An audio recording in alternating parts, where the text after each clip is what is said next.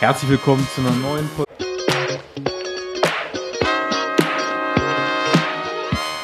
Herzlich willkommen zu einer neuen Folge Vier Reifen für ein Halleluja.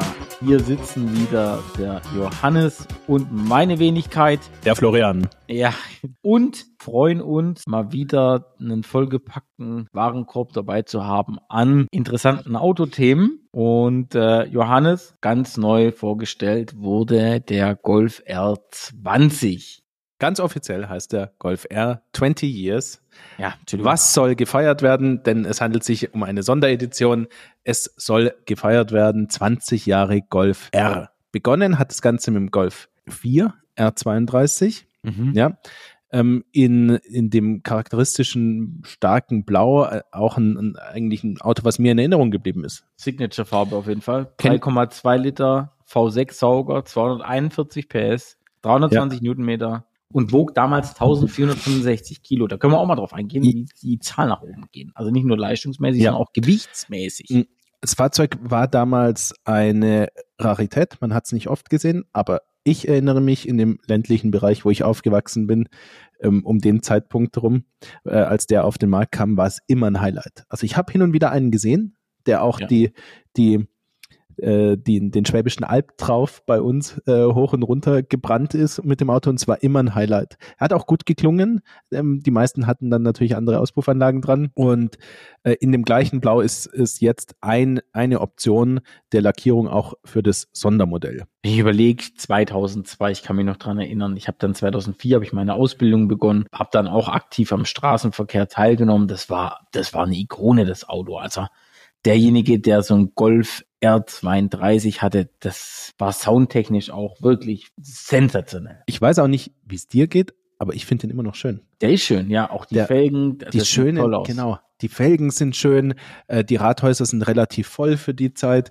Ähm, es gibt eine, einen besonderen. steht stabil da. Steht stabil da, genau. Es gibt einen, einen besonderen Stoßfänger für das Fahrzeug. Er hat diese charakteristischen zwei Blinker, die äh, in die Leuchteneinheit eingesetzt sind, die nicht jedes Modell hatte damals. Also ich finde ihn wirklich immer noch sehr schön. So, jetzt zum neuen Modell. Wir haben den 2 Liter Wurstmotor am Start. Liter Vierzylinder. 2 ja. Liter Vierzylinder Benziner Turbo. Ah, Downsize. Hat sage und schreibe 333 PS. Das entspricht einer Mehrleistung gegenüber dem normalen Golf R von 13 PS. Herzlichen Glückwunsch, VW. Ja, machen wir einen Champagner auf. Das habt ihr ganz toll gemacht, euer Kennfeld neu zu programmieren. Ich finde es ein bisschen wenig. Ja. Vor allem, vor allem äh, jeder Golf R-Besitzer, der mehr Leistung möchte, er rennt einfach zu, was heißt einfach, aber der rennt zu JP Performance, APR mit TÜV-Zulassung, mit allem drum und dran. Ich weiß es nicht aus dem Kopf raus, aber direkt 380 oder 400 PS oder sogar noch mehr. Also es gibt inzwischen so viele Tuner, die aus dem Motor deutlich mehr rausholen als 13 PS und das dann, gut. Jetzt also, muss ich natürlich sagen, ein Tuner positioniert sich immer anders als ein Hersteller. Ein Hersteller hat hier deutlich strengere Auflagen, aber ja, man hätte bestimmt auch 340 machen können oder sowas anstatt 333. Naja.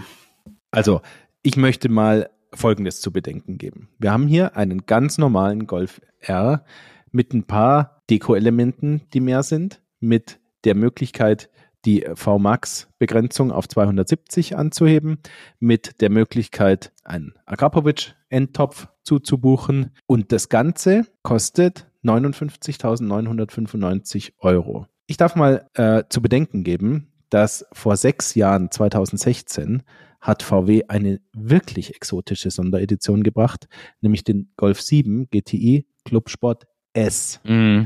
300 10 PS damals oder 290, das weiß ich nicht mehr genau. Jedenfalls ausgeräumt, Käfig drin, keine ja, Rücksitzbank. Radikal. Ähm, mechanische Sperre vorne, ja. Super schnell auf der Rennstrecke, hat, glaube ich, bis vor kurzem, als der Renault Megane Trophy RS, Trofeo R und so weiter, wie er heißt, äh, kam mit Semislicks, ähm, damals aber den, den Rundenrekord ganz lang gehalten für frontgetriebene Hot Hatches, kann man sagen. Ähm, das, und der hat 40.000 Euro gekostet. Das habe ich extra rausgesucht für diese Folge. 40.000 Euro. 20.000 Euro Unterschied zu diesem Auto, das für meine Verhältnisse oder für mein Verständnis weniger exotisch ist. Hast du auch dieses Gefühl? Ja, also Da ist doch gar nichts exotisch. rei reißt mich jetzt auch ehrlich gesagt nicht vom Hocker. Also ich weiß nicht so richtig. Und- Das- ich finde das auch inzwischen, also ich kann mich noch dran erinnern, das war so um 2005, 2006 herum oder sowas. Da gab es einen Golf GTI mit 200 PS. Das hat damals schon Laune gemacht. Also, aber das war damals ein stark motorisiertes Auto. Golf Also, 5, ja, äh, Ja, GTI, in- ja. das hat auch richtig Spaß gemacht. Da kamen die ganzen DSG-Getriebe raus und das DSG-Furzen war richtig toll. Das, das war cool damals. Damit war, aber damals waren 200 PS auch richtig viel. Wenn ich jetzt drüber nachdenke mit 300 PS oder 333, das ist nicht mehr zeitgemäß. Wer einen, eine Sonderedition herausbringt, die 20 Jahre Historie des Modells feiern sollen, Ja. dann muss ich den Bogen schlagen zu dem Modell, auf das ich mich beziehe. Ja? Wenn ich mir den Golf 4 R32, also sozusagen den Papa, anschaue, dann stelle ich Folgendes fest. Das Fahrzeug hatte eine exotische Motorisierung. Es war optisch sehr stark abgesetzt vom Basismodell Ja. und ähm, es war erheblich leistungsstärker als alles, was danach kam. Das war nämlich der Golf 4 GTI, der meines Erachtens 150 PS nur hatte und damit 90 PS weniger. Also das heißt, was hatte der Kunde für ein Gefühl? Er hatte das Gefühl, er sitzt in der Teufelsmaschine, Ja. ja, weil auf einmal ein ganz anderer Motor eingebaut ist, so ähnlich wie im Clio V6, ganz spektakulärer Kleinwagen damals, ja, V6 hinter die äh, Sitze gebaut, ja, die ganze Welt äh, sozusagen war aus dem Häuschen, die ganze Autowelt und in abgeschwächten Form hat der Golf 4 R32 das auch geleistet. Der jetzige Golf R20 20 Years leistet das nicht, sondern das ist ein bisschen hochgedreht und das war's. Ja, also er hat noch einen anderen Dachspoiler und er hat ein paar Zusatzfeatures, die man beim normalen optional dazu kaufen kann, jetzt einfach serienmäßig. Florian, weißt du, Herzlichen worauf ich hinaus will? Ja, Riechst du schon, worauf ich hinaus will? Oder riechst du es noch nicht? komm heraus. Wenn ich mir einen Golf 8 vorstelle, mit einer exotischen Motorisierung und erheblich mehr Leistung als das zweitstärkste Modell, dann muss der Fünfzylinder aus dem RS3 in dieses Sondermodell. Und dann soll das 65.000 Euro kosten von mir aus. Das wäre das richtige Sondermodell gewesen. Ja, ja. Findest du sie nicht, dass sich das Ja. aufdrängt, dieser Gedanke? Ja, drängt sich definitiv äh, auf. Ähm, aber dann würden sie sich wie, wahrscheinlich zu viel Konkurrenz im eigenen Konzern machen. Also das wäre eigene Konkurrenz geschaffen, weil wer kauft da noch ein RS3, dann wäre der Golf wahrscheinlich das interessantere Auto und ach ja, Ich, ich, ich kenne all diese Argumente, aber bei Sondermodellen für horrend viel Geld geht's nur um Faszination. Also ist das auch der Maßstab. du, wir sind jetzt immerhin vier Sekunden schneller auf der Nordschleife. Ja, also- 20, die 20 Years Edition. Das ist, das ist auch ein schönes Auto. Ja, keine Frage. Ich sag nur, der geistige Vater, nämlich der Golf 4 R32, war exotischer. Ja, und das hätte ich mir gewünscht. Ja. Okay. Jetzt wollen wir aber Golf, den, die 20 Years Edition nicht allzu schlecht reden, weil Nein, was gut. jetzt auch das erste Mal serienmäßig mit dem Interieur verbaut ist. Und zwar Deko-Einladen aus echtem Carbon. und zwar am Armaturenbrett und der Türinnentafel. richtig stark. Also, Und das blaue R-Logo ist da ebenfalls auf dem Lenkrad und auf dem Autoschlüssel zu sehen. also das, Was denn? wir, wir behalten als Fazit richtig starkes Auto. Kaufempfehlung wird mit Sicherheit als Klassiker in die Geschichte eingehen. auf jeden Fall. Wertsteigerung So, ist, aber- ist vorhanden. Ja, also was er geschafft hat, ist unsere Laune zu verbessern. Definitiv. Ja, das ist doch auch gut. Also wir starten mit super Laune in das nächste Thema. Facelift vom Audi e-tron. Bisher hieß das nur e-tron, bisschen komische Namensgebung. Jetzt können wir kurz eingehen. Also die ganzen elektrischen Autos von Audi heißen ja e-tron. So. Und jetzt hatten wir ja spätestens nach der Einführung vom Audi Q4 e-tron das Problem, dass es ein Audi e-tron gab und einen Q4 e-tron und einen Audi e-tron GT und also GT e-tron. Also tatsächlich heißt der e-tron GT, du hast es genau richtig ja, gesagt. e- genau. Und damit auch So. die, die, die Nomenklaturproblematik gut dargestellt. Also Ja. es, geht, es ging drunter und drüber und Audi räumt gerade auf. Ja, genau. Also tatsächlich e-tron GT, da muss man jetzt sagen wieder Quattro oder dann RS. RS, aber da heißt dann wieder RS Ja. e-tron GT. Ja, ist komplett durcheinander. Äh, ja, und dann gibt's jetzt ganz neu aus e-tron mache Q8 e-tron oder Q8 Sportback e-tron oder SQ8 e-tron. Also, ja, das muss man hier ablesen.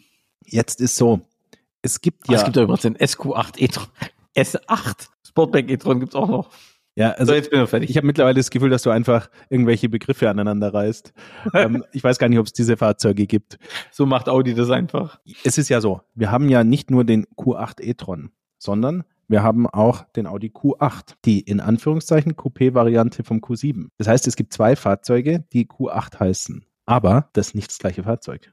Nee. Meines Erachtens haben die auch nicht die gleiche Größe, sondern du hattest mal einen Q8, ich will nicht vorgreifen, aber ich meine, der Q8 mit Verbrenner war größer als der bisherige e-tron. Ja, ja, ist so. Das heißt, das passt nicht so richtig. Ich meine, sie mussten ihn irgendwo einsortieren, ich kann es nachvollziehen, aber denkt jetzt nicht, das sei ein elektrifizierter Q8. Q8. Nee, das, das, das darf man nicht denken, genau. Ja?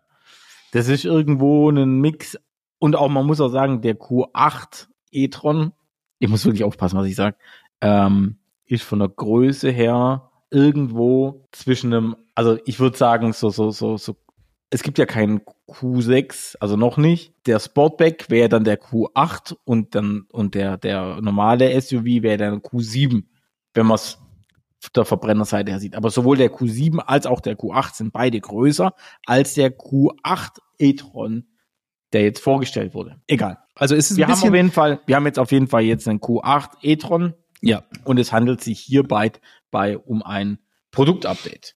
Genau. Bisher hieß dieses Fahrzeug einfach nur e-tron. Wir haben die üblichen kosmetischen Maßnahmen, würde ich sagen. Das heißt, ein bisschen andere Schürzen, ein bisschen andere Schweller, andere Räder. Vor allem an der Front hat sich. An der Front, andere äh, Gestaltung des Kühlergrills, der ja kein Kühlergrill ist. Ja. Und sieht gut aus, muss ich sagen. Ja, das wäre meine nächste Frage gewesen. Wie, wie, wie siehst du das? Ich finde es sehr schön. Also, also, tolle Front. Mhm. Vor allem, was mir gut gefällt, ist über den Audi-Ring haben wir jetzt auch eine durchgezogene Lichtleiste. Finde ich, sieht sehr schön aus. Ich finde auch die Front ist schöner gestaltet. Also man sieht wirklich, dass es hier auch ein, ein Update ist. Mhm. Sieht, sieht toll aus. Aber die, äh, oder machen wir schon das Exterieur fertig. Äh, Front gefällt mir gut. Das sieht, sieht wirklich toll aus, vor allem, wie gesagt, mit der, mit der Lichtleiste jetzt über den Audi-Ring und Heck. Ja, Heck hat sich auch ein bisschen verändert, aber da sehe ich jetzt nicht die riesen Veränderungen, die einem sofort auffallen. Ich finde aber auch, dass es nicht notwendig war. Nee, schön. Ähm. Der, wenn du dir die allerersten E-Trons anschaust von vor, dürften drei, vier Jahre sein, dann sind die vorne, sehen die ein bisschen alt aus was heißt alt, ein bisschen angestaubt aus, weil sich viel getan hat, auch in der Lichtsignatur und so weiter. Und hinten waren die immer schön. Und deswegen finde ich, das ist eines dieser seltenen Beispiele eines total gelungenen Facelifts. Also das Fahrzeug hätte auch jetzt so auf den Markt kommen können, nach meiner Ansicht, oder? Also mir gefällt es super gut. Ja, ich bin jetzt gar nicht so der, der Audi-Fanboy, dass mir jeder Audi immer zwangsläufig gefällt, aber der gefällt mir super. Und ähm, es hat sich aber nicht nur außen was getan. Ich denke, das ist jetzt eigentlich sogar das Entscheidende, denn es gab ja auch innen, also damit meine ich nicht das Interieur, sondern die Technik, ein massives Update. Ja. Was weißt du darüber? Also im ersten Step die Batteriegröße. Ja. Ähm, wir haben jetzt, also man muss ja noch schon unterscheiden, es gibt ja den Q8 e-tron 50 Quattro und den 55 Quattro. Ja, ich glaube. Das sind die zwei Motorvarianten, ja. die es gibt. Ähm, wir haben jetzt eine Nettokapazität bei dem 55er von 106 Kilowattstunden. Das heißt, wir haben auch hier eine große Batterie verbaut. Ich glaube, das waren 85 vorher. Ja, und jetzt sind bei dem kleinen sind es 89. Das waren aber sehr wenig, es war 65. Das waren, so. Genau, das waren irgendwie 65. Das heißt, das hat sich deutlich äh, verändert. Also das hat, spannen wir mal kurz den Bogen zu unserer vorletzten Folge, wo wir ein bisschen kritisiert hatten, was sich in Sachen Reichweite tut. Hier kann man jetzt tatsächlich an der Produktevolution ein Beispiel dafür sehen, dass ein Hersteller massiv nachlegt, äh, was die Akkukapazität und damit letztlich die Reichweite angeht. Genau. Was sich aber nicht verändert hat, ist die Motorleistung. Also wir haben bei dem 55er äh, nach wie vor 300 kW an äh, maximaler elektrischer Leistung, 300 kW. 408 PS, oder? 408 PS, genau. Ich glaube, den gibt's auch noch in der S-Version mit 503. Ja, genau. Und also müsste man müsste ich auch gleich mal reinschauen, aber in der 55er Variante hat sich und auch in der 50er Variante hat sich motortechnisch mal nichts getan, 250 ja. kW beziehungsweise 300 kW an Leistung. Äh, aber bei der maximalen Ladeleistung hat sich ein bisschen was getan. Da sind wir jetzt bei 170 kW, die maximal geladen werden kann. Ja, also ist es jetzt ist, aber trotzdem nicht der Wahnsinn. ist nicht der Wahnsinn. Der e-tron wurde sehr schnell überholt, was die maximale Ladeleistung angeht, hat sich aber meines Wissens sehr gut über die letzten Jahre im Markt behauptet, was die Ladekurve angeht. Ja, Es ist genau. ja die zweite wichtige ähm, Messgröße. Ja, nicht nur, wie viel kann ich in den ersten zwei Minuten äh, laden, also wie ist da die Geschwindigkeit ähm, des Ladevorgangs, sondern vor allem auch, wie entwickelt sich diese Geschwindigkeit. Und da gab es ja ein paar Blender, sage Ja. ich mal, die dann sehr, sehr stark einbrechen.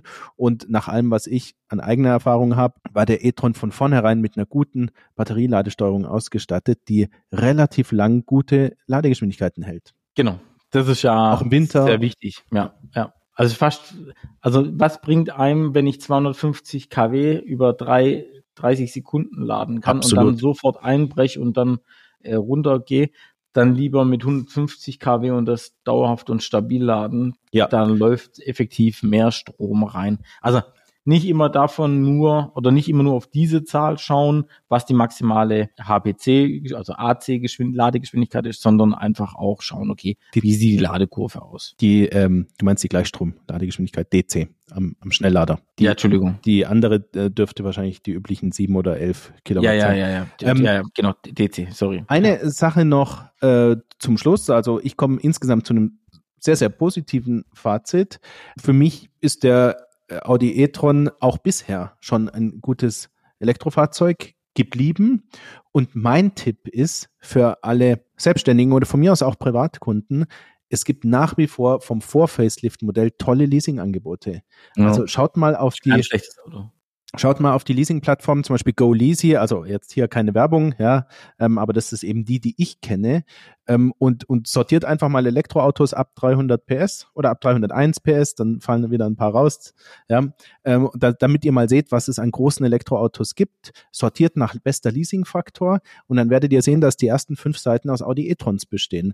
Und weil das Modell eben alt ist und sozusagen am Ende seines Lebenszyklus angekommen ist, ähm, gehen die Preise runter und ihr bekommt da zwischen brutto ja 500 und 800 Euro Autos Gute mit, Autos. super Autos mit Listenpreis 100.000. Schaut's euch mal an, es wäre mein Das ist Tipp. eh krass. Also die Autos sind, also auch hier wieder, das sind teure Autos. Das sind teure Autos, Ja. absolut.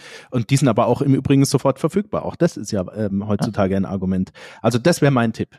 Der Audi neue e-tron. fährt übrigens 200 km/h schnell. Haben sie auch um 20 km/h erhöht, von 180 auf 200. Reicht beides. Aber 200 ist angenehmer. Zwei, ich wollte gerade sagen, 200 ist irgendwie angenehmer. Was ich ein bisschen schwierig bei dem Auto finde, ist der Wendekreis. Der liegt bei 12,2 Meter. Warum weiß ich, dass das schwierig ist? Der Tesla hat 12,1 Metern Wendekreis und das ist echt ein sch schlechter Wendekreis. einer der wenigen Punkte am Model Y, die einen richtig technisch stören. Vieles ist Geschmackssache, also optisch, Optik, Innenausstattung, Qualitätsanmutung und so. Aber der Wendekreis finde ich ist bei Tesla schlecht. Und wenn mir 12,1 Meter so negativ auffallen wie bei unserem Model Y im Büro, dann wird es mir hier genauso auffallen. Los geht der Spaß übrigens bei dem äh, Audi Q8 e-tron Advanced 55 Quattro.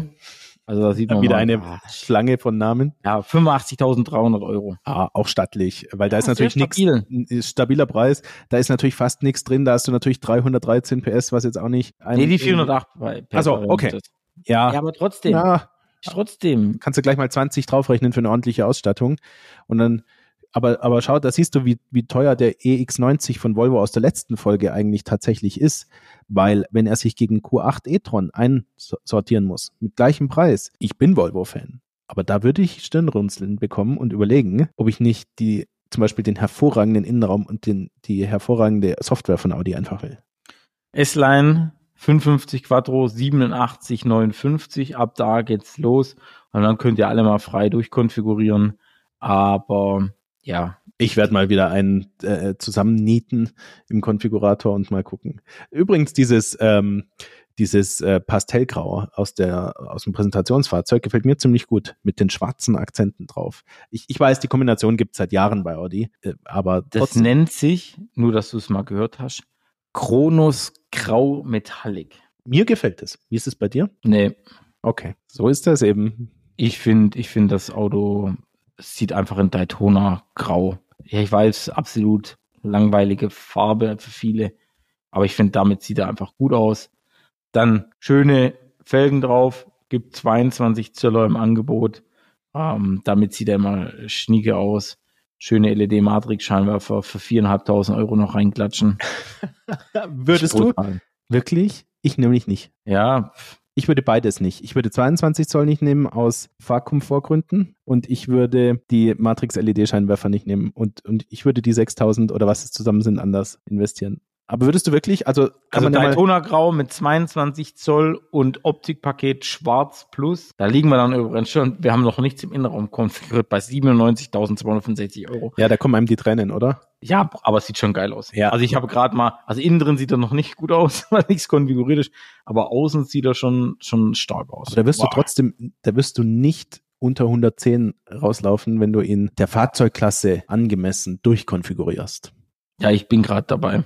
Also ich klicke mal nur so relativ schnell einmal so durch. Der Innenraum 5790 Euro nur für die Sitze. Sieht dann schön aus. Aber jetzt sind wir halt schon bei 103 einfach. Und das Ding ist immer noch hoch wie ein Bus. Ich verstehe gar nicht warum. Ja gut, ist auch ein SUV. Ja, Oder gehörst du zu der Fraktion, die ersten SUV kaufen und es dann tiefer legen? Natürlich. dann kaufen A6. Nein, ich habe jetzt gekauft einen, ich habe ja einen Tesla Model Y Performance, dann habe ja das ST-Gewindefahrwerk eingebaut. Ja. Das Ding steht auch stabil da. Wir sind uns immer noch nicht gefahren damit. Nee, was heißt steht? Es liegt in der Einfahrt. Das Ding liegt in der Einfahrt, aber sieht halt geil aus. Egal. Ja. Also Q8 e-tron die Namen machen echt, äh, echt Probleme, finde ich. Das Produkt allerdings. Ja, finde ich gut. Nur jetzt vergleiche ich schon wieder mit Tesla. Also ich finde, Audi kann man nicht mit Tesla vergleichen. Das ist schon, schon ja. auch qualitätsmäßig zwei andere Baustellen. Ja. Aber Model 3 ja. ist einfach. Ja, du kannst Model sogar S einfach. Du kannst sogar Model weglassen. Genau. Könntest du sagen. Tesla 3. Tesla 3. Ja. Für die ganz faulen. Ja. Also. Ähm, aber das, früher war das bei Mercedes auch so. Oder bei Audi. A4. Wusste jeder, was es ist? A6. Ja. Mercedes C-Klasse. Ja, was fährst du einfach? E-Klasse. Ah ja, Wahnsinn, gell? Also ich ziehe ein positives Fazit vom Facelift. Ich finde es super gelungen optisch. Ich finde, es ist mit den richtigen Schwerpunkten auf der technischen Seite gemacht worden. Also nicht Kosmetik vorrangig, sondern vor allem Batteriegröße, äh, also Batteriekapazität erhöht. Ähm, ich, ich, bin gespannt. Ich denke, er wird weiterhin ein Erfolgsmodell sein. Definitiv. Auf jeden Fall. Und er wird irgendwann abgelöst werden, aber bis dahin sieht er top aus, steht gut da. Kein Problem. Richtig sportlich wird's jetzt. Ja. AMG ab. Project One hat auf der Nordschleife einen neuen Rundenrekord aufgestellt. Und zwar der AMG One. Wir sind ja nicht mehr in der Project-Phase. Okay, der, ja, Entschuldigung. Aber es ist das gleiche Fahrzeug. One, ja.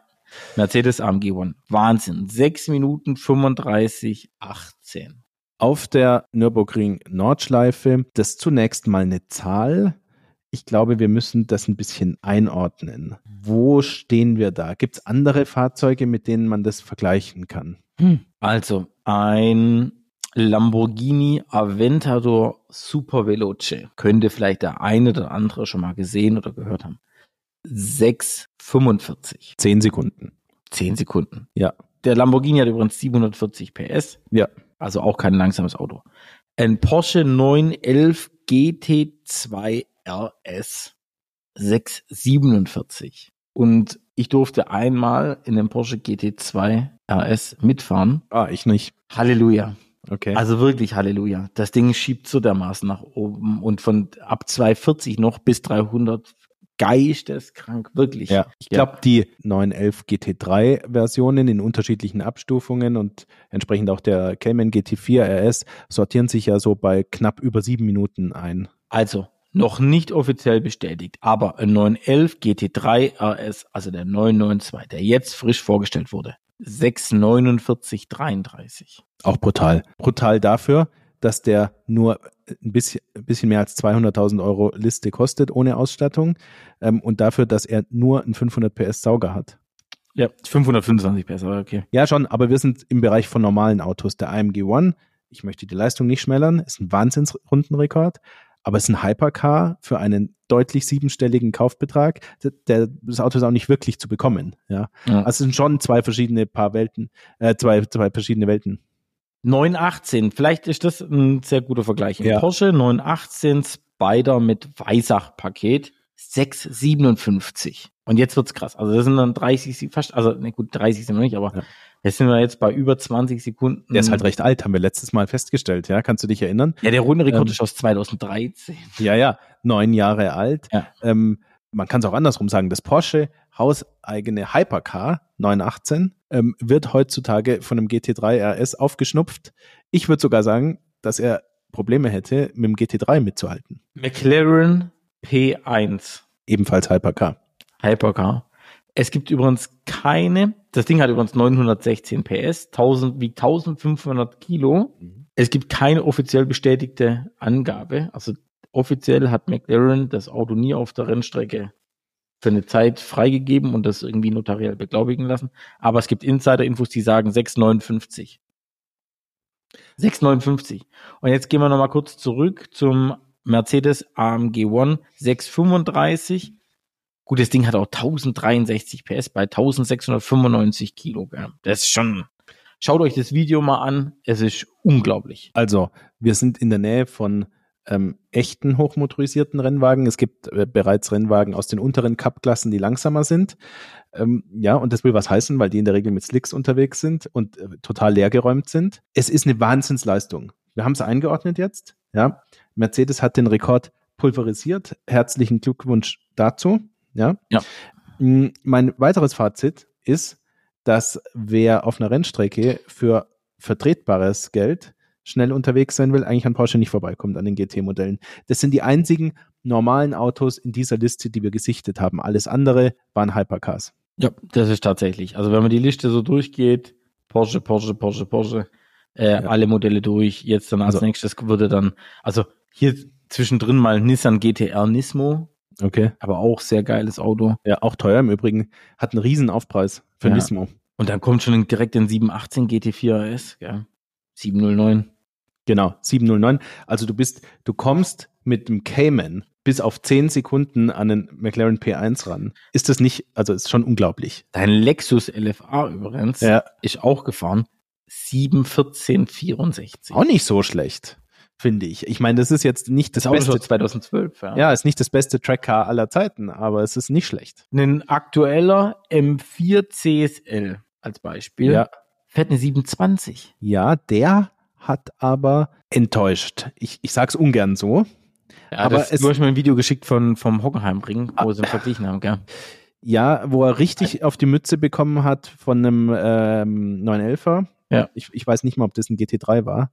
Aber Doch, ich glaube, ein normaler GT3. Normaler GT3, aber irgendwie vier Sekunden bekommen oder so. Ja, ja auf also kleinen, auf dem, nee, auf der war der große, also auf normalen Ring, ja. Auf der GP-Strecke. Grand Prix-Strecke. Ja. Und also es ist so, tolles Auto, tolle Optik, toller Sound, aber beim M4 CSL gab's enttäuschte Stimmen, weil man sich mehr Mut gewünscht hat, weil der E46 M3 CSL, ja, der ja historisch gesehen den Bogen spannt, mutiger war, weil aber vor allem auch der M4 GTS, den es später gab, deutlich mutiger und radikaler war. Und, und jetzt haben wir im Prinzip so ein bisschen das Problem vom Golf R 20 Years, dass beim M4 CSL ein paar Kilo rausgenommen wurden, ein paar PS draufgepackt und dann hat man ihn springen lassen. Und der M4 ist nicht super sportlich mit 1700 Kilo. Er ist nicht super sportlich von der Gewichtsverteilung. Die, der Antrieb schiebt sehr, sehr stark hinten raus, ja, äh, übers Heck. Wir werden gleich noch dazu kommen beim ja. Thema heute. Ja, also Nordschleife AMG One war ja, war ja unser Grundthema. Wahnsinn, oder? Ja. Glückwunsch AMG. Glückwunsch. Wir haben lange rumgemacht mit dem Auto dass es überhaupt fährt. Ich glaube, zwischendurch war die Frage, ob man den Motor mit den Abgasvorschriften überhaupt betreiben kann, weil er wirklich aus dem Rennsport kommt. Das ist ein Formel 1 Motor. Ja. Das ist ein Formel 1 Motor in einem Straßenauto. Das muss man sich mal überlegen. Also ist schon krass. Das ganze Auto ist krass. Also äh, Glückwunsch. Äh, Glückwunsch an diejenigen, die so ein Auto bekommen. War auch nicht einfach. Ich glaube, die Leute mussten auch tatsächlich irgend so ein, so ein, Black, äh, so ein GT Black Series sich kaufen, um überhaupt den AMG One zu bekommen. Also Wahnsinn, ja. Nicht unsere Liga. Nee, natürlich nicht. nicht. Aber gefällt er dir? Ich finde ihn ultra. Ja, ich, ja. ich finde ihn auch ultra. Leider ist die Finne nicht mehr so extrem, wie sie im Project One war. Kannst du dich erinnern? Der hatte so eine Art ja. äh, Irokesenschnitt, mm. möchte ich mal sagen. Äh, eine, eine gerade äh, aber, aber ganz schmale Finne, die, die übers ganze Auto hinweg nach hinten ging, die ist letztlich weg. Ja. Aber trotzdem sieht er noch cool aus. Ja, trotzdem Ja. ultra. Also unglaublich radikal ohne Ende. Wir sind beide Fans. Ja, können wir so festhalten. Ja. Kommen wir zu unserem nächsten Thema, über das wir mal reden wollten. Allrad. Ja oder nein? Johannes, wie siehst du das? Ja, ist ein Allradfahrzeug sinnvoll und wenn ja, für welchen Einsatzbereich? Mein Gedanke war, dass wir dieses Thema aufteilen und zwar in die Kategorien Alltagsfahrzeuge, Familienfahrzeuge Okay. und in die Kategorie Sportwagen. Gerne, ja. Ja. Zunächst vielleicht mal die Alltagsautos. Wie siehst du es? Ähm, Ich glaube, wir müssen es nochmal äh, unterteilen zwischen Verbrenner und Elektro, weil ganz viele Elektroautos inzwischen serienmäßig Allradantrieb haben, aufgrund von der Verteilung einfach, dass sie zwei E-Motoren haben und dann haben wir einfach Allrad mit dabei. Ja, oh, das ist ganz schwierig, finde ich. Wann, wann macht Allrad Sinn? Allrad macht dann Sinn, finde ich, wenn du in Gebieten wohnst, wo du auch die entsprechenden Witterungsbedingungen hast, dass du auch Allrad benötigst. Daher kommt es ja auch ursprünglich. Also immer dann, wenn du Absolut. äh, irgendwie schlechte Bedingungen hattest, sei es zum Beispiel viel Schnee, dann hat man ein Allrad gekauft. Also ich kann mich noch dran erinnern, ähm, vor 15 Jahren oder sowas gab es die Diskussion, ja, kaufst du ein Allrad oder kaufst du einen Hecktriebler oder einen Fronttriebler und da hieß es immer, äh, ja, wenn du im- in den Alpen unterwegs bist oder am Schwarzwald, dann brauchst du Allrad, weil der Hecktriebler, also ich kann mich noch an Zeiten erinnern, da wurde in der Familie der BMW mit seinem Hecktriebler verpönt. Da hieß es, da musst du äh, Hinten äh, was reinlegen und hin- so. ja, so, so, so Betonplatten hinten reinlegen, damit du überhaupt irgendwo hinfahren kannst oder musst du überall rückwärts hochfahren. Dann hieß es, du musst dann unbedingt einen Fronttriebler fahren, weil ein Allrad immer zu teuer war. Ja. Also, Also Allrad kommt nicht umsonst. nein. Beim Verbrenner ist es so, dass ein Allrad mehr in der Anschaffung kostet. In der Regel waren das Mehr im 3, Verbrauch. 4, 5.000 Euro Aufpreis für das entsprechende Modell. Mehr im Verbrauch, ja, und, und äh, warum vor allem auch mehr im Verbrauch? Weil die ganze Mechanik auch miteinander arbeitet. Also da gibt's Differentiale, ja, Ja. Ähm, überall gibt's kleine Reibungsverluste. Das lässt, das bleibt nicht aus. Mehr Gewicht. Ja, übrigens, ich weiß nicht, ob ihr das schon mal gemacht habt, aber habt ihr mal mit einem A6 Quattro beispielsweise im Stand rangiert? Da hört ihr, wie der Allradantrieb werkelt und macht und tut Ja. ähm, und knirscht und immer noch, ja, 2000, also 22. Ich habe es letzte Mal gehört beim S6 von deinem Vater, äh, wo das immer noch zu hören ist. Das heißt, da, da tut sich auch tatsächlich was. Mm, Die Allradantriebe bei E-Autos sind nicht immer miteinander verbunden, sondern die Motor, also mechanisch, sondern die Motorelektronik steuert die zwei Achsen getrennt voneinander. Die sind überhaupt nicht miteinander Ja, verbunden. Das ist also was, nur durch Elektronik. was konstruktiv, was ganz anderes. Ja, ja. Ich sehe es so. Ich hatte nur ein Auto mit Allradantrieb ähm, vor dem jetzigen, vor dem Volvo, der ja auch schon elektrifiziert ist. Ähm, und wir haben den Luxus sehr genossen, weil wir viel als Familie mit dem Auto in Urlaub gefahren sind, auch im Winter. Mal, du hast vor zwei Folgen oder so gesagt, dass du nur alle fünf Jahre Urlaub fährst. Was ist da los? ja, aber wenn, also wir fahren meistens mit dem Auto alle fünf Jahre halt, wenn, so. wir, wenn wir mal in Urlaub fahren. Ähm, einfach weil es mit Familie auch günstiger ist. Und wenn man im Winter unterwegs ist, dann ist es mit Allradantrieb sehr souverän. Ja, Ja. erst letzten Winter bin ich mit meinem Bruder mit dem Auto mit Frontantrieb zum Skifahren gefahren und wir sind am Arlbergpass wieder da gekniet im Schnee und haben die Ketten montiert, ja, und haben uns Geil. so gewünscht, ja, wir haben ja ein Allradauto zu Hause, warum haben wir es nicht mitgenommen? Ja, weil, einfach, warum. weil wir, ja, Mensch, also es ist, es ist sehr sicher, aber was heißt schon Sicherheit heute? Alle Autos haben ESP, äh, Traktionskontrolle. Es ist ja nicht wirklich so, dass ohne Allradantrieb wir heutzutage immer noch mit lauter Heckschleudern zu tun hätten, die nur Rennfahrer kontrollieren könnten, ja, sondern die, eigentlich. die elektronischen Assistenten sind so weit, dass alle Autos sicher fahren. Ich halte es im Verbrennerbereich und im Familienbereich für einen tollen Luxus, aber absolut nicht notwendig. Genau, den Luxus muss man sich auch leisten können einfach. Ja. Muss man ganz klar sagen. Ja, also im, im, im Bereich ähm, Elektromobilität halte ich es für, für nicht so einen großen Luxus, sondern da ist es ja oft sozusagen konstruktiv sehr leicht umzusetzen. Da würde ich es immer nehmen, auch weil die Elektroautos einfach so viel Drehmoment haben, dass wenn die Traktion nicht gut ist, man tatsächlich einen Unterschied auch hat. Ja, und nicht immer dann weggeregelt wird sofort. Seit immer fährt so ein 150 kW. Heckantriebs äh, ID3. Das hast du jetzt gesagt. Das kann Ja. auch ein ID4 sein mit Frontkratzer. Also Okay. oder ein Skoda Enyaq, irgendwie sowas. Aber die brauchen auch kein Allrad, weil die haben, bringen so viel Gewicht mit, so wenig Leistung. Wo sollen das hinfahren? Also ja, So, also, ich glaube, unsere Meinungen sind da differenziert, aber nicht besonders, nee, Hm. geht nicht so weit auseinander. geht nicht so weit auseinander. Beim Sportwagen, ja, da habe ich eine klare nur, Meinung. Ja, nur Heck. Nur. Heck. Nur Heck. Kein Allrad, nix. Aber da will ich ja auch das Puristische. Ich will ja, dass, das, der, dass der Arsch sich ein bisschen bewegt. Da, da will ich das, den Popometer einfach spüren.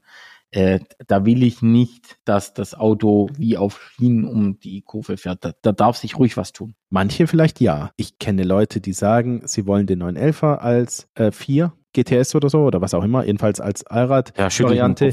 Es gibt ganz viele Fans von ähm, Audi RS-Modellen, die eigentlich alle erzählen, dass das mit das Tolle für sie ist, am Kurvenausgang einfach zu latschen und, ähm, und man weiß genau, ja, man weiß genau, dass der RS vor allem über die Vorderachse super rauszieht aus der Kurve.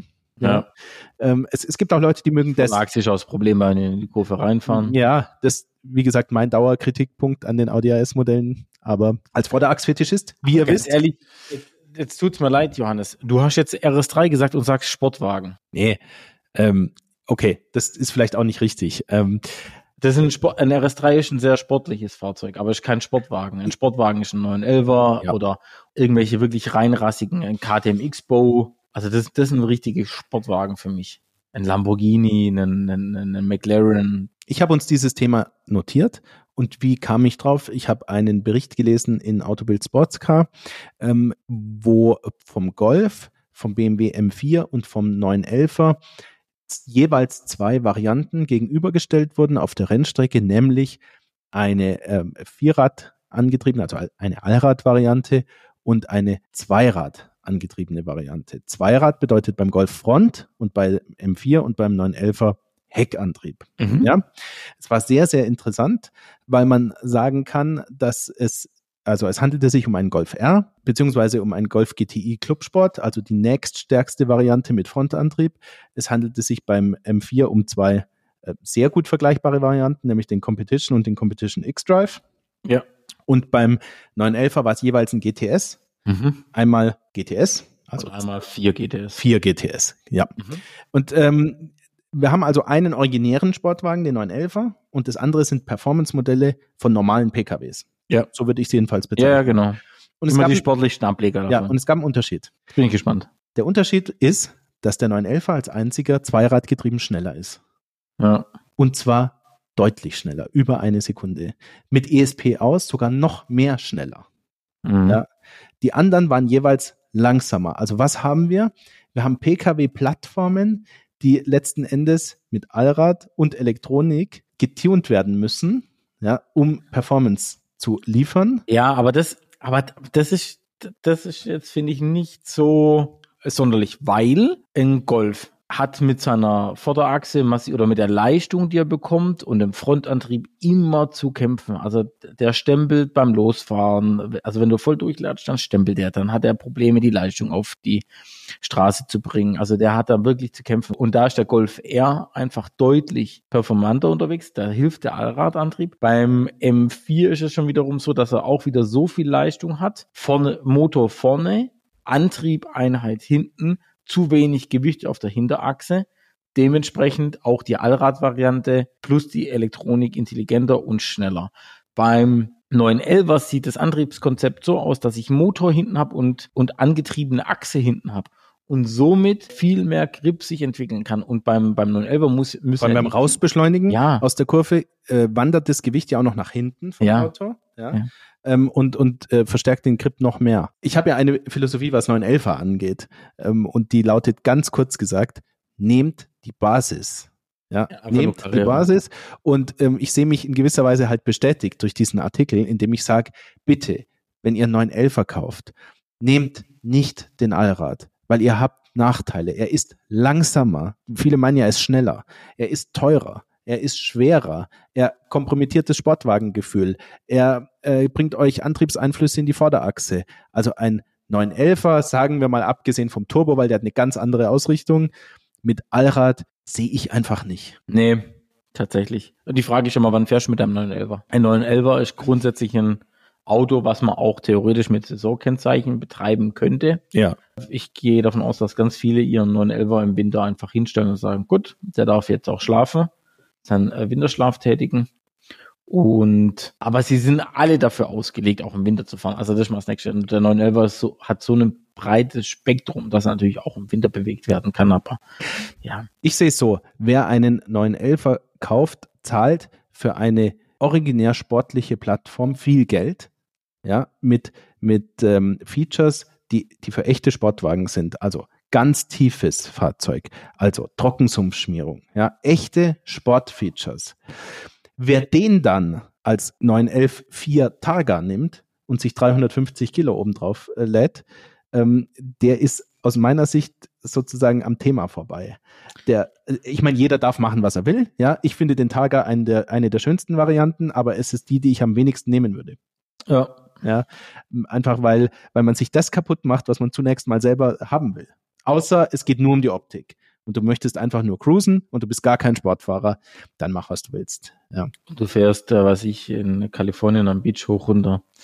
Also Allrad. Number one, dann gerne, aber Ja. ansonsten. Ja, ich habe auch gelesen, dass die, die Varianten von Sportwagen, die eigentlich als Allradsportwagen konzipiert sind, zum Beispiel der Audi R8 oder auch der Lamborghini Huracan, beide kamen als RWD, also Heckantriebsvarianten, auf den Markt. Und beide dieser Varianten erfreuen sich bei Fans unglaublicher Beliebtheit Ja. weil sie 20, 30, 40.000 Euro weniger kosten bei diesen Fahrzeugen, weil sie leichter sind und weil die meisten sagen, sie haben das agilere Handling. Sie Mhm. fahren sich Ja, besser. ja. Sie sind heißer zu fahren. Ja. Es geht ja nicht immer drum, der Allerschnellste zu sein. Also es ist ja schön, wenn jetzt der, der RWD äh, auf dem Hockenheimring eine Sekunde oder von mir aus auch zwei Sekunden schneller ist als die Allrad-Variante, sondern es geht ja auch um Emotionen. Wie viel Emotionen ein heckangetriebenes Auto vermittelt. Und das wird bei dem Audi R8 definitiv der Fall sein. Das wird bei einem Lamborghini Huracan der Fall sein, dass einfach die heckangetriebenen Versionen deutlich emotionaler sind. So viel zum Thema Allrad. Ich denke, es ist, man muss gut aufpassen. Nicht immer ist Allrad besser. Ja, ähm, äh, kommt drauf an, welches Fahrzeug. Ich glaube, darauf können wir uns einigen, oder? Mein nächstes Auto, Ja. Hatte das Allrad? nein. mein nächstes Auto, was ich hatte, also ihr erinnern wir ganz, erinnern wir uns ganz kurz zurück. Äh, ich bin Smart gefahren. Den bin ich nicht nur ein Jahr gefahren, sondern ich bin das Auto, also ich hatte in Summe zwei Smarts. Warum zwei? Über meine damalige Freundin hatte ich die Möglichkeit, äh, das Mitarbeiterleasing vom, vom der Mercedes-Benz AG äh, zu tätigen. Und das habe ich in Anspruch genommen. Das war für mich die günstigste Möglichkeit, während meiner Fortbildung, meiner, mit meiner schulischen Fortbildung äh, Auto zu fahren. Und ich habe dann aber angefangen, mich selbstständig zu machen nebenher und habe ein Auto gebraucht mit Kofferraum, was aber auch so ein bisschen meinem Gusto entspricht, aber was auch bezahlbar ist. Und geworden ist es ein Skoda Octavia RS Diesel. Nicht schlecht. Ja, Farbe? schwarz. Schön. War ein super Auto. Also vor allem neu gekauft, ja, auf die Firma. Ich weiß noch, das Auto hat hat 40.000 Mark geko äh, Euro gekostet. So kann das sein um den Dreh rum? So. Also Also waren sogar gedacht weniger, Hm. aber wahrscheinlich hast du gut ausgestattet. Ja, klar. mm, Nee, obwohl, ich muss sagen, die Octavia RS-Modelle sind eigentlich immer extrem gut schon ausgestattet. Die haben einen tollen Koffer, großen Kofferraum. Im Großen und Ganzen muss ich sagen, das Auto war sehr gut. 200 PS Diesel ist schon eine Ansage. DSG-Getriebe hatte auch ständig Probleme, die Leistung auf die Straße zu bringen. Großes Navi, tolles Auto. Was magst du lieber? Doppelkupplung oder Wandler? Boah, hm, ganz schwierig. Es kommt immer darauf an, wie es abgestimmt ist, würde ich sagen. Ich habe da jetzt keine Also, ähm, ich finde generell Wandlerautomatiken besser, seitdem sie so sportlich geworden sind, wie zum Beispiel die Steptronic beim BMW. Ja, das ist schon ein sehr Ähm, gutes Getriebe. Ja, es ist sehr, sehr gut. Das, das ähm, Achtganggetriebe von ZF, was ja in verschiedensten Programmierungen bei allen möglichen Automarken. Boah, ich bin jetzt erst gefahren im X3M Ja. Competition, Ja. das knallt. Das Außer Ja. bei Mercedes kommt es überall in, ähm, in, in, in Einsatz. Ja. Mercedes baut, glaube ich, nach wie vor eigene Getriebe oder, oder stellt langsam um. Ähm, nur über allen Wandlergetrieben und allen anderen Getrieben steht für mich das PTK von Porsche. Ähm, Mhm. Das finde ich einfach, das ist ein Doppelkupplungsgetriebe und stellt sozusagen die Ausnahme dar. Finde ich mit Abstand das Beste. Ähm, nicht nur was die Schaltzeiten angeht, sondern es ist so gut, dass du auch die Soundcharakteristik beim Schalten. die Soundcharakteristik beim Schalten brutal, aber auch ähm, wie gut die Automatik funktioniert, auch auf der Rennstrecke. Du musst nicht mit den Schaltpaddeln auf der Rennstrecke fahren, weil das PDK so gut schaltet. Ja, insbesondere auch beim Bremsen früh Johannes. hochschaltet. Johannes, weißt du, was wir dieses Jahr machen wollten? Ja. Einen Tag Ja. uns Rennstrecke gönnen. Ja, Haben wir nicht gemacht. nee, Nächstes Jahr. ja, weil wir zu arm sind. Nee, wir nehmen die Leute mit. Was zu arm. Die, die paar Taler müssen halt irgendwie zusammenkratzen. Du musst auch mal an dich denken. Ja, Gönn dir mal was Gutes. Ja. Wir gehen nächstes Jahr gehen wir äh, äh, auf die Rennstrecke. machen wir. Das äh, haben wir uns verdient. Der Octavia RS mit Doppelkupplungsgetriebe. Wie, was, was fällt dir noch ein dazu? Kombi? War das ein Kombi? Kombi, ja. Kombi. Schön. Verbrauch? Ja, darfst du mich nicht fragen. Das äh, 10 Liter. Zehn. Ja, zwischen 8 und 10. Also der hat auch schon immer ordentlich auf die Mütze bekommen. Ja. Aber war ein gutes Auto. Ich weiß noch, ich habe einen anderen, einen, äh, äh, so, so einen Honey, Honey Bump Grill verbaut oder sowas. Also einen originalen Grill raus und so, so einen schönen Grill rein. Dann ich muss schon überlegen, das Auto hat auch ein KW Variante 3 Fahrwerk bekommen. Was? Ja. Okay. Ach ja. Das hat's dann, ja doch, das KW Variante Fahrwerk war gut. Ja. Ja, Das- ja, ich habe so mit, mit, den, mit die Autos, die ich selber besessen habe, also die tatsächlich auch gekauft habe, die haben alle schon Out-Tuning immer bekommen. Also Distanzplatten, KW-Gewinde-Fahrwerk, ähm, Sound, habe ich Sound was gemacht? Nee, im Sound habe ich glaube nichts gemacht. Bei mir keins der Fahrzeuge Tuning. Nix, null. Nichts. Ja, Also keine Ahnung, ich bin da vielleicht besonders kaputt im Kopf. Ich weiß es nicht. der Skoda Octavia und so ähnliche Fahrzeuge, da finde ich, ist es immer so, man hat nicht so viel darüber zu berichten. Das heißt aber nicht, Ja. dass es nicht gut ist, weil vieles funktioniert einfach ganz unspektakulär. Ja. Ja, es gibt keine großen Tolles Besonderheiten. Jeder kennt ähm, die Plattform äh, Octavia, Golf, A3 bis zur Genüge. Ja, die Bedienung ist selbsterklärend. Die Autos fahren halt einfach, die fahren gut. Ja, Die sind, das Ja. sind Dauerläufer, die fressen Kilometer, das funktioniert halt einfach. Das ist anständig. er sieht auch gut aus. Ja. Was man nicht von allen Autos behaupten kann, die es auf der Welt gibt. Und damit kommen wir zu unserem nächsten Thema, was wir uns überlegt haben. Und das finde ich auch ziemlich lustig. Die hässlichsten Autos der Welt. Und da fällt mir direkt ein, für mich einer der hässlichsten Autos, Fiat Multipla. Ist natürlich der, der All-Time-Favorite vieler Leute, Ja. äh, was den Titel angeht. Ja. Ja. es gibt noch ein paar echte Herausforderer, die ich dir auch noch vorstellen werde. Da bin ich richtig Aber, gespannt, weil ja. ich habe ich hab drüber nachgedacht, welche Autos finde ich besonders hässlich. Ja. Fiat Multipla gehört dazu. Ich frage mich, wer diese, diesen, diesen, diesen, diese, diesen, wie wollen wir es nennen? Also diesen Designvorgang äh, irgendwie, wer den konkret durchgeführt hat, weil du musst dir vorstellen, Fiat hat ja eine Designabteilung. ja, Im Übrigen ist nicht jedes Auto von Fiat hässlich, finde ich. nein, nicht Ja. jedes. Ähm, also, und wenn ich mir dieses Gremium vorstelle, also zehn Herren mit Anzug, ja, und dann kommt ein Designer und stellt das vor, dann Ja, kommt es zur Abstimmung und die sagen ja. Wie geht es? Kannst, also, Was haben die geraucht? kannst du dir das konkret vorstellen, diesen Nein. Ablauf? Nein, Da kommen mir die Tränen, ja. Also wenn Vor allem, es muss irgendjemand genehmigen, der muss auch noch sagen, okay, wir produzieren das Ding. Dass sich dann die Formeln bauen. also Dass da nicht einer sagt, habt ihr, habt ihr sie nicht noch alle? Wie könnt ihr da so, so, so, eine, so eine Fettschürze da vorne ranbauen? Ich weiß gar nicht, wie das ist. Das wie so ein Fettlappen, der da vorne runterhängt. also grundsätzliche Abmaße mies. Proportionen aller unterste Schublade. Ja, ein Auto zum Abgewöhnen. Jedes einzelne Detail und Feature ist hässlich und mies bei diesem Fahrzeug. Sieht aus wie so eine Ente, so ein bisschen. Ja. Ist wirklich ein viel zu hohes Greenhouse, sieht total undynamisch aus. Äh, Also ich wirklich Seitenlinie oder was, oder was schrecklich, schrecklich dieses Kfz. Zum Glück ähm, hat die Zeit für uns gespielt und mittlerweile sieht man niemanden mehr damit rumfahren. Ah, da in dem Fall Shoutouts, Matthias Malme, die hat sich jetzt erst einen zugelegt. Herzlichen Glückwunsch dazu. Hat nicht der Ganz JP tolles auch. Performance auch eins? Der, äh, ah, ich weiß nicht, ob der JP einen hatte. Die hatten einen, einen ja, ja auch so eine äh, Ugly Bitch, haben sie die genannt. genau, die Ugly Bitch. Das ist aber ein Turan gewesen, glaube ich. Den Turan mit ganz viel Aufklebern. Ja, gell? ja, Turan und Ja. voll Sah gemacht aber dann Stickers aus. oder sowas. Sah dann nicht schlecht aus, ja, genau. Also, es gibt aber noch andere. Fällt dir noch was anderes ein? Du hast den Multipler gebracht. Ich, ich habe noch drei weitere äh, Herausforderer, die wirklich hardcore sind. Okay. Ja, optisch. Also da wird einem direkt schlecht, wenn man das in, in Google eingibt. Nächster, Pontiac Aztec. Dieses Fahrzeug werden viele von euch kennen aus einer Fernsehserie.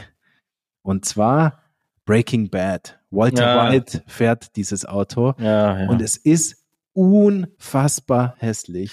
ich frage mich auch, was sie da sich dabei gedacht haben. Also wieder was Van-artiges mit so einer leichten, mit so einem leichten Fließheck, Proportionen unterste Schublade, überall komisch abgetrennte Fenster, ähm, mini kleine Räder, absolut keine Dynamik im ganzen Design. Katastrophe. Sieht aus wie so ein Panzer, so irgendwie. Ja, aber- keine Ahnung. so, der ist fast so hässlich, dass er wieder in die Richtung cool gehen könnte. Und äh, ich habe bei meiner Recherche herausgefunden, dass es eine sehr fanatische Tuning-Szene gibt. Zu diesem Kfz, da muss es sich wirklich um Masochisten handeln, ja, die Brutal. da auch noch dran rumschrauben, Ja. ähm, an hässlichen Dingern rumschrauben. Kann mal passieren, aber generell sollte man sich fernhalten von diesem Kfz. Also schrecklich. Ich habe auch noch was. Ah, sehr schön. Was ich hast auch noch du? was. Ja. Äh, Und zwar die alten, so Baujahr 2006 rum, 2007, Toyota Prius. auch schrecklich. Der hat auch die 12 Zoll Trennscheiben drauf. Ja. Katastrophe. Also sehr, sehr äh, speziell. Finde ich, finde ich ist auch ein tolles Designmutter. Also Ja. insbesondere Vor allem Hybrid. Hat auch einen ganz schlechten Ruf irgendwie so, gell? Also jeder, der irgendwie einen Schrotthaufen fahren wollte, der hat einen Toyota Prius 2 gefahren. Damals Oh. gab's damals gab's noch die Überzeugung, dass Autos, die elektrisch sind, auch schlecht aussehen müssen. Das hat sich noch relativ lang gehalten. Ja, dass man irgendwie den Eindruck hatte, Das war man ja ein Hybrid, ja. Schon, aber die elektrifiziert sind. Also Ja, okay. die, die Überzeugung, dass, ähm, dass Fahrzeuge, die besonders umweltschonend sind, auch besonders schlecht aussehen müssen, hat sich lang gehalten. Den gibt's übrigens auch als Plus-Variante mit sieben Sitzen. Ja, das macht's dann halt auch nicht besser. da, wei- da weißt du Bescheid. Kennst du noch den Hersteller Sangyong?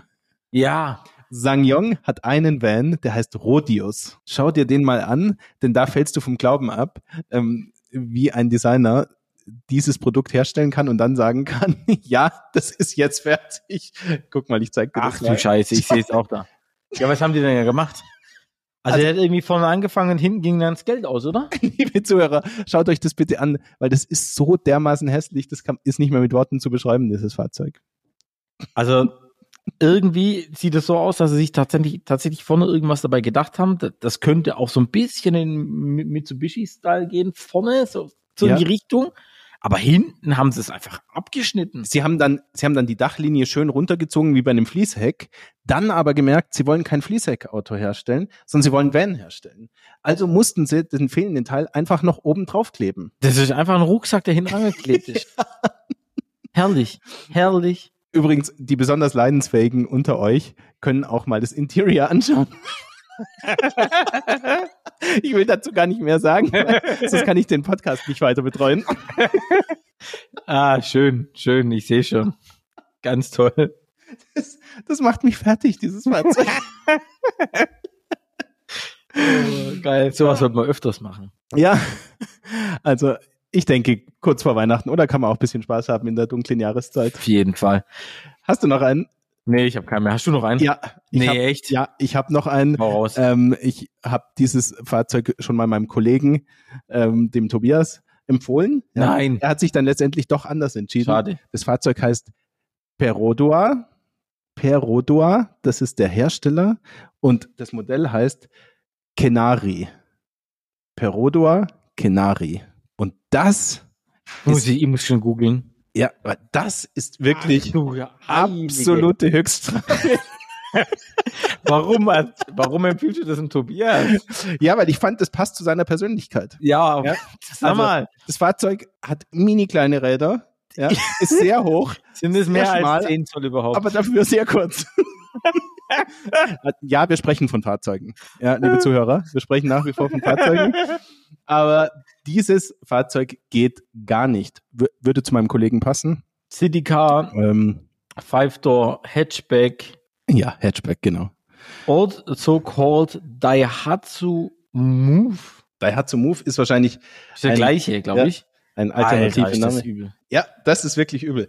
Also viele der Fahrzeuge, die wir jetzt genannt haben, sind ja auf dem deutschen Markt nicht wirklich verwurzelt, ja. Und das gehört auch dazu. Ich habe das noch nie hier in freier Wildbahn gesehen. Mm, Aber dass ähm, Daihatsu oder Perodua die Welt Boah, damit das ist gestraft geil. haben. Ja, das ist Hammer, ey. Da Ja. gibt's sogar für die, für die sportlichen Fanatiker das Daihatsu Move Aero Down RS 4WD. Das Ding hat sogar einen Heckspoiler noch. Ja, das, Vielleicht hätte ich dem Tobi das dafür empfehlen müssen, hätte er sich dafür entschieden. das Abtrieb schadet nicht. Ja? Abtrieb schadet nicht.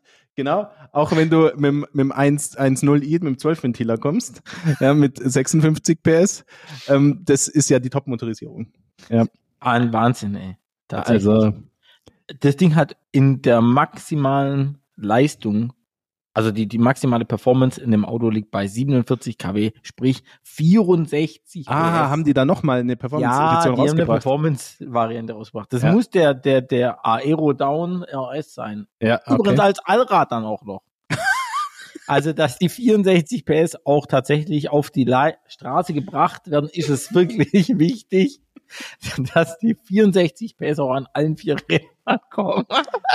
Das sind ja umgerechnet 4 PS pro Rad, ja, die dann bisschen ankommen. mehr. Ja, habe ich mich verrechnet. Ja, Also, ich glaube 3, nee, es sind ein bisschen mehr als vier. liebe Zuhörer, wenn euch ähnlich hässliche Exemplare bekannt sind, bitte lasst uns ins Gespräch kommen. Schreibt uns in Insta. Wir, wir, vielleicht Total, wir das Auto muss aber mega erfolgreich sein, weil es gibt noch einen Ableger davon. Es gibt noch einen Ableger davon, und zwar der Huali Happy Messenger. das Ding läuft dann in China, und zwar immerhin bis 2013. Das muss man sich mal überlegen. Und 2013 hat er dann aber in China schon mörderische 75 PS gehabt. Okay, also ich meine, irgendwann wird's dann aber auch übertrieben, finde ich. Ja, also, boah, da geht schon vorwärts. Florian, wie wär's, wenn wir ein paar dieser Schmuckstücke auf Insta posten? Ja, machen wir. Ja? Machen wir. Machen wir. Ähm, da, da müssen wir sowieso ein bisschen aktiver werden. Sorry, äh, liebe Zuhörer, dass da